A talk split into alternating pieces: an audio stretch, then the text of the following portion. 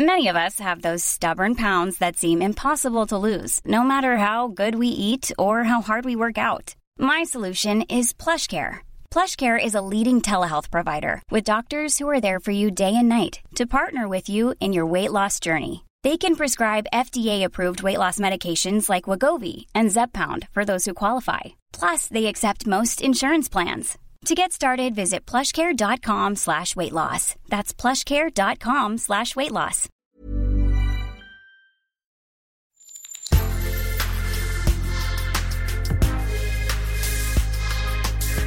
Mais avant l'épisode, j'aimerais vous rappeler que notre premier sponsor, c'est vous. Pour faire thune, vous savez qu'on a besoin de thunes. Ça prend du temps, du travail de montage, de journalisme. Je vous épargne le fichier Excel des coûts. Mais à vous qui kiffez Thune, pour assurer notre indépendance financière et pour que ça continue, eh bien il n'y a qu'un moyen, la cagnotte Tipeee. Sur Insta, via le lien en bio, ou sur Google en tapant Thune Podcast Tipeee avec 3 E, T-I-P-E-E-E. Vous êtes déjà nombreuses, nombreux, mais on espère que vous le serez encore plus. Pour que Thune continue, je compte sur vous.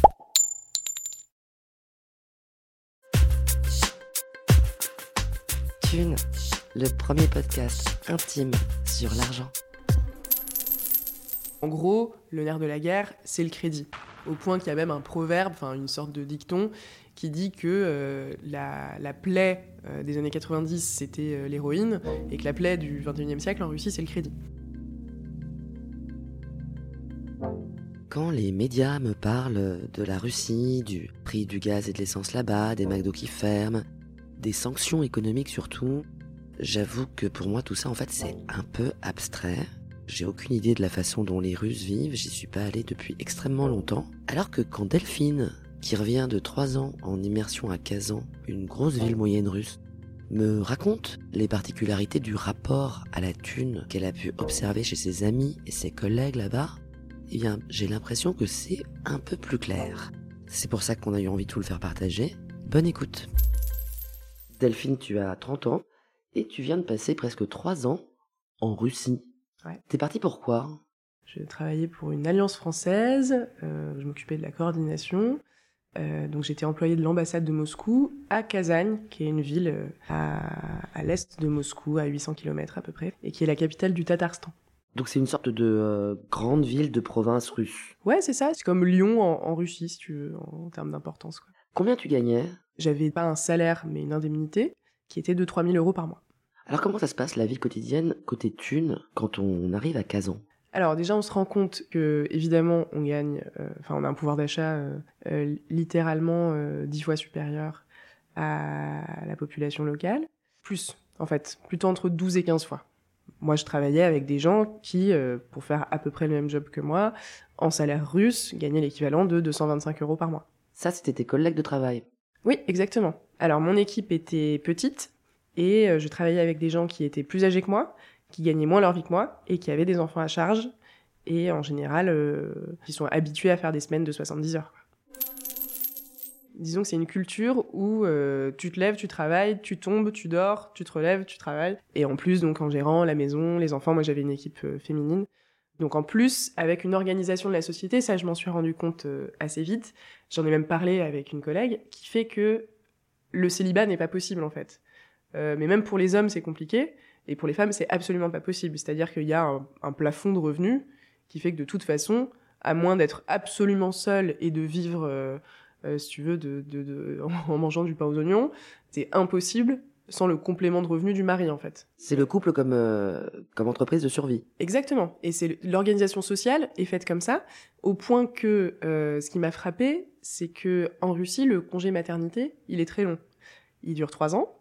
Pendant trois ans, tu travailles pas et euh, ils adorent te présenter ça comme un modèle pro-famille, extrêmement sain, à la petite nuance près que l'indemnité que l'État te verse, donc effectivement, hein, pendant ce temps-là où tu ne travailles pas, c'est impossible de vivre dessus, sans revenu complémentaire, donc sans le revenu de ton mec en réalité. Euh, je dis ton mec hein, parce que c'est une société euh, patriarcale, hétéro, et en l'occurrence, il n'y a pas trop de modèles alternatifs. Donc tu touches une somme suffisante pour la survie, mais insuffisante pour la vie, pendant trois ans. Euh, mes collègues, elles avaient entre 40 et 45 ans. Donc, faut voir que leurs enfants avaient plutôt une vingtaine d'années, donc ça datait. Hein, voilà. Mais oui. Elles les ont eu très jeunes. Tu m'as dit que tes collègues, donc qui j'imagine sont quand même plutôt bien payés par rapport à d'autres professions moins gratifiantes, gagnaient l'équivalent de 225 euros par mois. C'est combien un loyer, par exemple? C'est là qu'on se rend compte que c'est pas tenable. Parce que, euh, donc moi, par exemple, j'avais un loyer un peu cher, mais si tu veux, c'était le loyer euh, euh, que se payaient aussi les stagiaires que j'embauchais, local, hein, et qui était donc de à peu près 200 euros par mois. Alors moi, j'avais 45 mètres carrés dans le centre-ville, donc très confortable. les étudiantes ou les stagiaires, ou les deux, euh, qui se payaient l'équivalent. Euh, ça pouvait être pour des trucs un poil plus grand, un poil plus loin, mais voilà, on est sur euh, cet ordre-là. Sauf que 200 euros par mois, si tu gagnes 225... Voilà, c'est pas possible. Donc ça veut dire que t'as déjà des crédits sur le dos, et ou que ta famille t'aide, et ou que c'est ton mec qui paye. Mes collègues, typiquement, elles, qui sont donc quasi grand-mères, à 45 ans, certaines le sont, ça fait des années qu'elles ont acheté leur maison en dehors de Kazan, et ça, c'est le, c'est le American Dream à la, à la russe. C'est l'appartement, c'est quand tu te maries, que t'as pas d'enfant et que tu dois bosser en centre-ville, euh, faire les 3-8. Mais après, ton objectif de vie, c'est d'acheter ta propre maison, de la rénover euh, de tes mains et d'avoir un jardin fabuleux où tu partages avec tes copines les photos des fleurs euh, de d'avril à, octobre, quoi. Et c'est vraiment ça. Et euh, aussi les fruits du potager, les machins. Ça intéresse quand cela dit. Ça veut dire qu'il y a un complément de revenu en quelque sorte via le potager. Alors ouais, il y a toute une économie autour de la bouffe, mais qui est vraiment une tradition soviétique. Alors plus incarnée par la dacha à l'époque. Euh, qui est tu as euh, tu as tes carottes, tu as tes moi je me rappelle ma ma directrice qui avait euh, des sacs entiers de roquettes qui poussaient dans son jardin comme de la mauvaise herbe et qui arrosaient tout le monde. Enfin voilà, dans la culture russe, les gens sont très attachés à ça. C'est les fruits de la terre, du travail, c'est des choses qui ne sont pas financiarisées quoi. et ça c'est ouais, ça fait partie des choses importantes.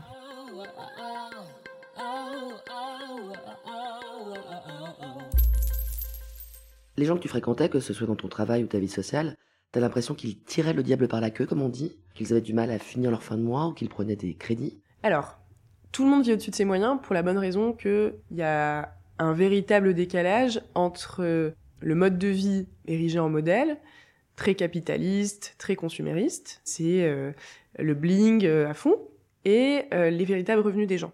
Donc personne en fait ne peut se payer euh, ce bling là à part quelques oligarques quoi. Ce euh, bling ça va être des vêtements chics, euh, une apparence trendy, des sorties?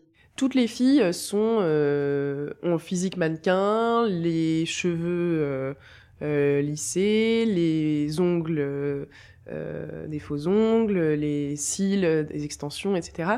Et ça c'est le c'est la panoplie de base. J'ai eu une conversation avec une amie qui est sociologue en Russie, qui est, qui est russe, qui me disait mais alors euh, si je fais euh, si je finis mon doctorat en France euh, et que j'ai un rendez-vous galant avec un garçon faudrait que je paye mon café quoi. Et je dis que pardon. Il dit non mais en France vous, partagez l'addition c'est ça? Je lui dis bah ouais enfin c'est pas aberrant quoi. Et elle me dit ah ouais mais alors tu vois ça serait pas viable ici parce que avant même d'avoir rencontré le garçon t'as passé une heure chez le coiffeur tu t'es fait épiler de partout tu t'es fait faire manicure pédicure etc euh, donc t'as déjà balancé une blinde, t'as des, t'as des cils et machin, donc t'as déjà balancé une blinde de fric. Si en plus tu dois payer ton repas, euh, c'est une opération complètement déficitaire. Tout le monde se balade en SUV en Russie. C'est à la fois une convergence entre le, enfin en gros c'est c'est à la fois des conditions climatiques qui font que c'est pas aberrant. C'est quoi les conditions climatiques? Ah bah c'est euh, boue euh, deux, deux mois par an et neige six mois par an. Il y a beaucoup de transports publics oui, mais qui sont pas utilisés, tout le monde est dans sa bagnole. Et en général, c'est deux SUV par famille. Parce que euh, bah, t'en as au moins euh, un par adulte, quoi. Donc le bling passe par là. Le bling passe par là. Euh, le bling passe par des modèles constants de, de, de chic. La moindre pub pour un yaourt, si tu veux, t'es au Ritz avec des nanas sapées en, en, en Dior. Enfin, il y a pas du tout. Enfin, c'est l'anti New York, quoi. Enfin, tout, tout est extrêmement raffiné tout le temps. Il n'y a pas du tout de cool ou de, tu vois, ou de casual. Enfin, ça, ça n'existe pas, quoi. Tout le monde est tiré à quatre épingles, euh, tu vois, c'est un vrai truc de... Mais alors, euh, ils ont pas l'air de gagner beaucoup d'argent, à, moins d'être oligarques, comme on dit. Comment ils sustain Comment ils font pour que ça fonctionne Voilà, donc c'est là que ça devient euh, intéressant. En gros, le nerf de la guerre, c'est le crédit. Au point qu'il y a même un proverbe, enfin une sorte de dicton, qui dit que la, la plaie des années 90, c'était l'héroïne, et que la plaie du 21e siècle en Russie, c'est le crédit. Euh, puisque euh, les gens ont tous des crédits à rembourser, évidemment, leur maison, leur bagnole, bon ça, à la limite, on, on, connaît la même chose en France, mais ils ont des crédits sur des crédits, et c'est des crédits à la consommation, etc. Tu achètes le moindre truc, on te propose de le payer en un an, mais quand je te dis le moindre truc, c'est euh, un t-shirt, quoi. En fait, il y a une relation au temps en Russie qu'on n'a pas en France, qui est liée, je pense, à tout un tas de traumatismes historiques, euh, c'est que c'est no future. Demain, c'est loin. Donc, il n'y a pas de planification. Il n'y a pas de je prends un crédit et je réfléchis à combien de temps ça va me prendre pour machin. C'est si je peux payer plus tard, je paye plus tard parce que on réfléchira plus tard. Je peux pas payer maintenant, donc. Voilà. Euh, et ça sera beau si j'y suis, quoi. Enfin, donc en gros, il y a un rapport irrationnel, mais tout le monde a un rapport irrationnel à l'argent, mais là, c'est à l'échelle d'une société, on encourage un rapport à la dette euh, individuelle. C'est ça, c'est c'est très pervers. Cette bulle qui va finir par exploser, hein, des crédits euh, individuels, vient, si tu veux, créer de façon illusoire l'image d'un pays en bonne santé. L'image d'un pays où les gens se font plaisir, surconsomment, etc. Je pourrais pas dire depuis quand ce modèle est vraiment installé je pense que ça fait moins de 15 ans. Parce que les gens qui ont connu les années 90, justement, euh, là on parle de gens qui, à 45 ans, ont connu des années où ça bouffait des rats dans la rue. Hein. Donc, euh, c'était pas drôle. Euh, gens de notre génération. Oui. C'est ce que c'est bien ce que je veux dire. C'est ils ont connu une extrême pauvreté. Ils ont connu la zermie complète. Et la drogue et la criminalité qui vont avec. Surtout en région, d'ailleurs. Je connaissais des filles euh, de notre âge euh, qui avaient les cheveux complètement blancs, les dents pourries, etc. Enfin, qui ressemblaient à des vieilles dames, quoi. Et ça, c'est un, c'est un vrai truc. C'est ça a été des privations énormes quoi euh, dans, dans leur jeunesse c'est à comparer avec ce qu'ont connu nos grands-mères euh, pendant pendant la Seconde Guerre mondiale quoi. Avant de vivre en Russie, je savais que, si tu veux, le pays s'était cassé la gueule en, en 89-91, mais j'avais pas du tout pris la mesure du traumatisme et de l'ampleur de la, de la désagrégation générale, enfin du, du, du de l'effondrement absolu. Donc un, un, effondrement économique dans un pays euh, occidental, enfin disons européen, euh, bah, ça a existé. On en a un exemple, c'est la Russie dans les années 90. Sauf qu'on s'en rend pas compte, c'est le seul pays où l'espérance de vie à la naissance a reculé à cette époque-là. Des trucs comme ça. Euh, en parlant d'espérance de vie, moi j'étais dans une région où l'espérance de vie pour les hommes c'est 57 ans. Maintenant. C'est peu. Et surtout, la retraite, c'est plutôt 59-60. Et c'est proverbial que de dire que tu touches ta retraite quand t'es mort. Ils meurent de quoi, les gens? C'est un peu les sept plaies euh, de Russie. Hein. Il y a un facteur, bon, qui est pas le premier, mais c'est le premier auquel je pense parce qu'il fait l'objet d'une prise de conscience récente, c'est euh, le facteur environnemental. Euh, moi, je vivais dans une, dans une ville, au bord d'un lac, ce que tu veux. Moi, j'étais en centre-ville, c'était très joli. Mais euh, sur la rive d'en face, il y avait une usine de lessive qui euh, projetait dans l'eau et dans l'air des irritants à un niveau complètement délirant. Et euh, je sais que même moi, j'ai un peu perdu des points de vie là-bas. Et tout est comme ça. Il y a des usines en ville, euh, voilà. Les eaux sont polluées. Donc, euh, on a de toute façon euh, des cancers industriels, etc. depuis, depuis longtemps là-bas. Ah, c'est des gens très abîmés. Il y a, il y a des bons soins, il y a des bons... si tu tombes malade, si tu dois aller voir un dentiste. Le, le système de santé russe, c'est notre futur pour le coup, puisque c'est une excellente médecine totalement privée. Donc, euh, bah, pour une expat comme moi, aucun problème. J'ai eu les meilleurs médecins de ma vie euh, en Russie. Je pouvais allonger la monnaie, donc c'était entre 15 et 30 euros pour des soins de base, et puis après, ça pouvait être euh, plus cher. Pour un budget local, c'est inaccessible. Si on peut en faire l'économie. Ah oui. Ouais. Voilà, donc tu ne le fais pas en fait. Euh, les autres causes de mortalité, donc il faut pas négliger euh, les morts sur la route, puisque là, moi, dans mon, dans mon équipe dont je t'ai dit qu'elle était assez petite, euh, il y a quand même eu, sur un an, deux morts sur la route dans les familles de mes, de mes collègues, tu vois. C'est beaucoup. Et c'est une, vraiment une cause de, de mort euh, banale, vraiment très banale. Ensuite, il y a l'alcoolisme.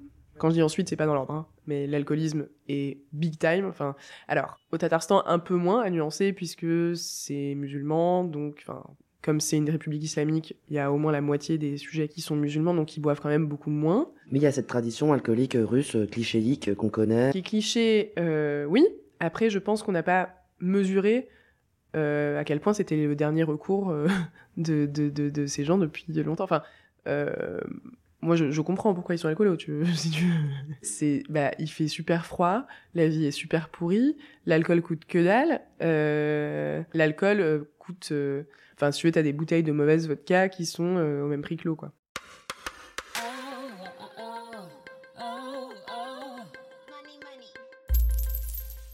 T'as remarqué une inflation? Énorme. Alors ouais, justement, c'est aussi ça a fait l'objet d'une conversation avec mes petits camarades, puisque donc quand je suis arrivée, alors déjà il y a le il y a le cours du rouble, 1 euro, 60 roubles. En 2019. Donc en 2019. Très vite, au début du Covid, 1 euro, 90 roubles.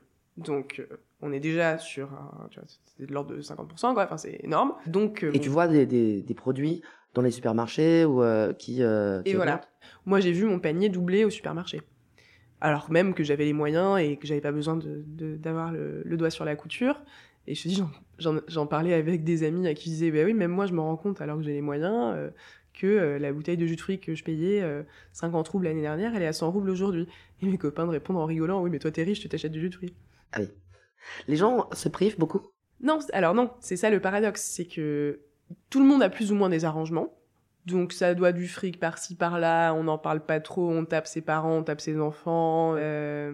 La cellule familiale a un vrai côté euh, banque interne Ouais, ouais, ouais, quand même. Et puis c'est encore plus naturel qu'en France que les parents euh, se saignent aux quatre veines pour à la fois les dépenses fondamentales, euh, éducation, logement, machin de leurs enfants, mais aussi pour participer au bling et euh, casser la tirelire pour que la fille ait le dernier iPhone et passe pas pour une débile auprès de ses petits camarades de classe, etc. Ça, c'est...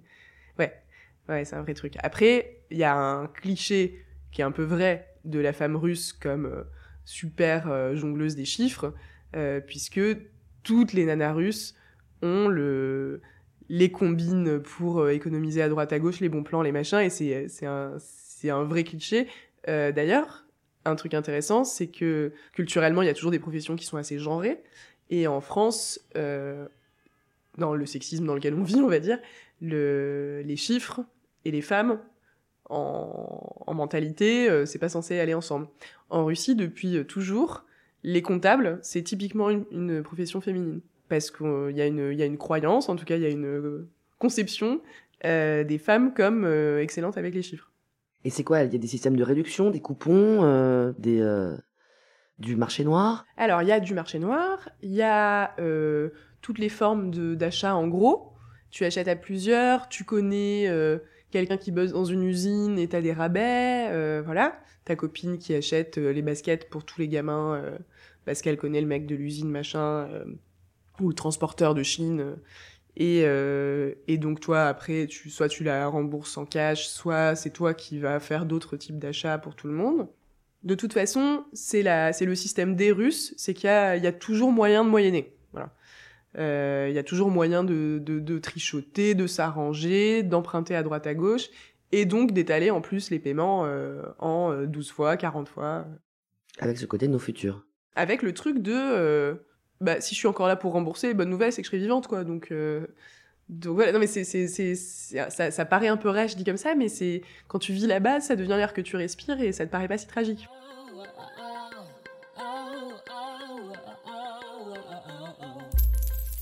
De toute façon, tout est très ritualisé hein, euh, en, Russie. Euh, beaucoup de choses sont des prétextes à la fête au rassemblement, euh, à la réunion, y compris entre collègues. Donc nous, on fêtait euh, tous les anniversaires entre collègues au restaurant, alors qu'on n'était pas spécialement proches, tu vois. C'était, c'est juste qu'on fait, c'est comme ça. D'ailleurs, puisque je fais un podcast sur l'argent, euh, en termes de thunes, quand tu fêtes ton anniversaire en Russie, c'est toi qui invites tout le monde au restaurant.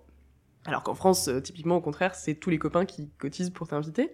Euh, là, c'est l'inverse. T'invites tout le monde. Donc c'est euh, encore le côté euh, hop. On rince, on montre, on flamboie. Exactement. Donc les anniversaires, on fêtait tout un tas de fêtes du calendrier russe qui sont assez spéciales, comme la fête des femmes le 8 mars, la fête des hommes qui est son pendant parce que les hommes étaient jaloux, donc il y a une fête des hommes maintenant le 23 février. toutes les fêtes religieuses, c'est-à-dire que moi je fêtais à la fois les fêtes chrétiennes et les fêtes musulmanes du coup. Et pareil, à chaque fois il y a de la dépense. Ouais. Ouais, ouais. Et c'est même, euh, même très important. La plus grosse fête commerciale en Russie, qui est devenue archi importante, et ça, c'est vraiment un phénomène extrêmement récent, puisque ça correspond à aucune tradition là-bas, c'est vraiment une importation occidentale, c'est la Saint-Valentin. Et la Saint-Valentin, c'est un délire de dépenses, euh, et, qui que tu sois, où que tu sois, on t'offre des trucs en forme de cœur tout le temps, euh les femmes sont inciter à la dépense pour couvrir leurs mecs de cadeaux dans tous les magasins de cosmétiques, de machin. Les mecs, évidemment, comme en France, font l'objet d'un ciblage euh, euh, commercial sur tous les, les, produits de beauté, les machins. Et ouais, ouais c'est, c'est... Tout le monde fait de la Saint-Valentin. Est-ce qu'il y a des postes de dépenses qui sont beaucoup moins chers que pour nous? L'essence en Russie, c'est pas très cher, évidemment, puisque c'est un pays euh, producteur. Par contre, aussi peu cher que ça soit, c'est une cause de colère généralisée. C'est-à-dire que russe moyen ne comprend pas pourquoi il doit payer à la pompe alors que euh, l'essence coule à flot dans son pays et que euh, c'est un... C'est un sujet, c'est un sujet ah, c'est un vrai sujet. Ouais, c'est un vrai sujet. Moi, je m'y attendais pas du tout. Mais euh, surtout que je, je, faisais la conversion et je me disais, ah oui, ça coûte que dalle. Et c'était à chaque fois la même chose, à savoir, ah ouais, ça coûte combien en France? Ah oui, c'est beaucoup plus cher. Oui, mais nous, en fait, ça devrait être gratuit, quoi. C'est comme l'eau du robinet. voilà. Et ça, c'est un, vrai, une vraie revendication. Ouais. Il y a vraiment l'idée que tu m'augmenteras pas le prix à la pompe, quoi. Ah non, puis que c'est injuste qu'il faille déjà payer, quoi.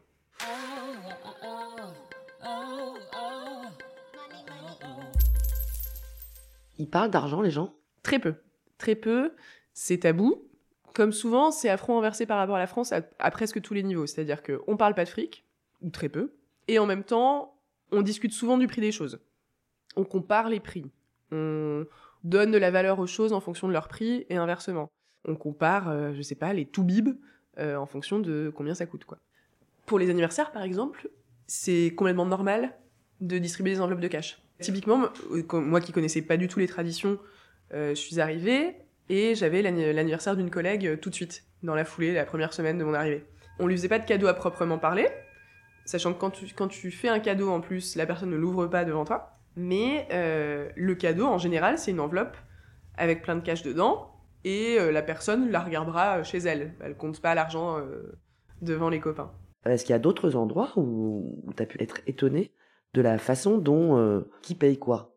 Alors déjà, euh, tout le monde paye par téléphone. C'est devenu banal en France, mais euh, il y a trois ans en Russie, moi j'étais très surprise. C'est vraiment pas une société du cash. C'est pour ça que le cash est assez symbolique en fait. Tu peux payer à partir de des, fractions de centimes en, en carte partout, partout. Les hommes payent pour les femmes systématiquement. Donc moi j'avais une équipe féminine, donc j'ai pas été directement dans ce genre d'interaction. Mais par contre, quand j'ai pu être dans des restaurants avec des copains, je parle d'amis, hein, euh, il était hors de question qu'on me voit sortir ma carte. Enfin là, c'était euh, crime de lèse-virilité absolue, quoi. Alors même que t'es parfois plus riche qu'eux. Ah bah en plus que ils pouvaient s'en douter pour le coup. Quoi. Et aussi, euh, dans les magasins de cosmétiques, t'assistes à des scènes vraiment caricaturales où t'as des nanas qui arrivent avec des monceaux, enfin vraiment des paniers remplis de cosmétiques, et le type qui s'ennuie depuis le début, qui est sur son téléphone, etc., qui pipe pas mot et qui passe à la caisse et, euh, et qui porte les, les, les, emplettes de, de, madame, quoi, ouais. Ah oui, on est vraiment et, sur ce et, sur des couples qui, étaient, qui avaient 10 ans de moins que moi, tu vois. Euh.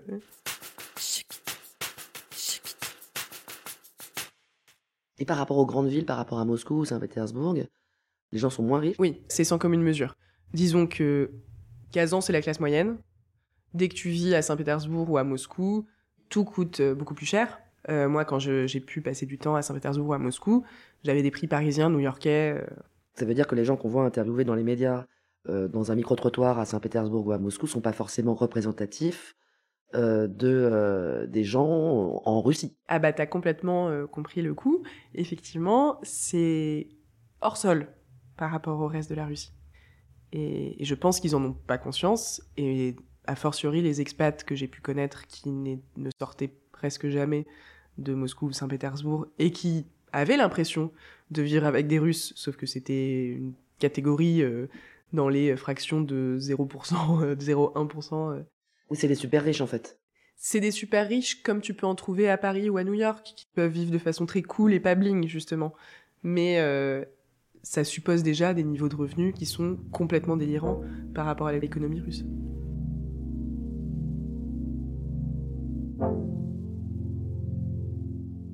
Voilà, c'est presque fini. Vous avez écouté le premier épisode sur la Russie par Delphine, de Thune, un podcast de Laurence Velli et Anna Borel. Cet entretien a été réalisé par Anna Borel, post-produit par Jessica Luae, sur une musique toujours d'Emma Pitson. Si vous avez envie d'en écouter plus, bah ça tombe bien, il y en a encore. Il y a un deuxième épisode à suivre. Bonne écoute